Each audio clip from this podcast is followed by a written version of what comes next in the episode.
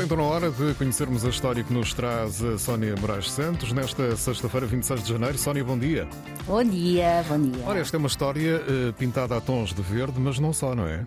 É verdade. É, é uma história numa, prisão em Portugal uh, que tem um projeto que me encantou e que acho extraordinário e, e, quanto a mim, devia ser replicada em todas as prisões, mas também em lares de terceira idade, em escolas, em empresas. E, e, e, pelo que sei, o objetivo é mesmo, é mesmo esse: alargar esta ideia às várias uh, comunidades, digamos assim. Eh, mas deixa-me explicar então o que é que se passa uhum. no estabelecimento prisional de Torres Novas. Eles montaram uma horta vertical composta por 40 torres agrícolas modulares, com até 3 metros de altura, que tornaram a prisão mais verde, solidária e sustentável. Olha que bela ideia. Não é? Vale mesmo a pena ver os vídeos, porque a prisão é um sítio geralmente feio, inóspito, assustador até. Uh, bom, em Portugal, pelo menos, parece que na Suécia não. Mas, mas esta prisão, de facto, ganhou beleza, ganhou frescura e, sobretudo, ganhou vida. São os reclusos, num trabalho conjunto com os guardas prisionais, o que também é, é muito interessante. Uh, são eles que são responsáveis pela gestão da horta vertical, que tem potencial para produzir uh, mais ou menos entre 4 4 a 8 quilos por mês, por torre, uhum. uh, uh, e até 52 plantas por unidade, como alfaces, acelgas, agriões, espinafres ou manjericão.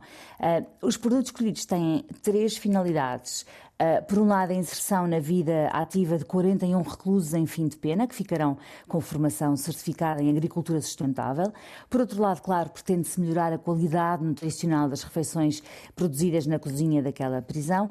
E, por último, há cerca de 100 famílias carenciadas de Torres Novas que beneficiam da distribuição gratuita de cabazes de verduras frescas uh, plantadas e colhidas pelos reclusos. Isso é, é realmente muito inovador. E como é que se chama o projeto? É Chama-se um, Horticultura Vertical Solidariedade Horizontal. E, e, e, é um projeto piloto de combate à pobreza e exclusão social uh, liderado pela ONG uh, eh, portuguesa Up Farming.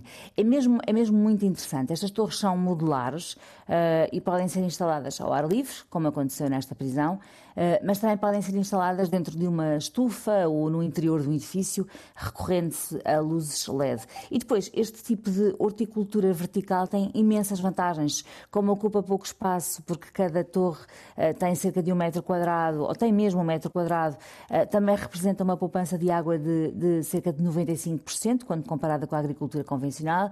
Além disso, permite uma versatilidade de culturas feitas de forma rápida e com uma manutenção fácil. E, e sabes, o, o, que me fascina mesmo é a ideia de cuidar, uh, o facto de se dar a estas pessoas um propósito, porque temos, uh, quando temos alguém ou alguma coisa de que cuidar, uh, temos sem dúvida uma razão para existir e para, e para sermos melhores. Nunca, nunca mais me esqueci, isto vem a talho de foice, de um livro magnífico chamado Being Mortal, de Atul Gawande, que se não, não leste te aconselho vivamente e aos nossos ouvintes.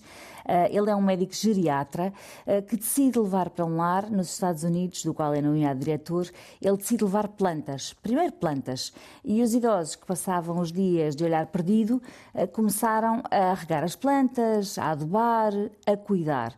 E a seguir, este extraordinário médico levou cães, gatos e pássaros para o lar, depois de uma luta acesa com a administração, que achou que ele, que ele, simplesmente tinha perdido o juízo, mas, mas lá acederam. E o que aconteceu foi magia. Idosos que já não se levantavam da cama sequer começaram a levar os cães ao jardim começaram a ter de lhes dar de comer, a ter de lhes dar atenção, e o que mais parecia um depósito de, de pessoas sem propósito tornou-se um lugar de vida. E, e ele concluiu, sabiamente, que o ser humano nasceu para cuidar do outro, nem tanto de si próprio, mas do outro, seja o outro um ser humano, uma planta, um animal. E, e, acho que aqui na prisão de Torres Novas pode bem acontecer o mesmo, oferecer-se um propósito. Sem dúvida. Lá está, quando temos um propósito, quando temos um objetivo, é uhum. algo eh, com que nos tínhamos que preocupar, com que nos ocupar, não é? Exatamente. e cuidar, não é? De alguém, de alguma coisa. Exatamente, e cuidar de alguém, de alguém que neste caso até pode ser uma planta, pode ser, Exatamente. Pode ser um pode ser, vivo que não ser, um humano. Claro. Claro. Mas, e claro. sabendo que vai ajudar outras pessoas, eu acho fabuloso.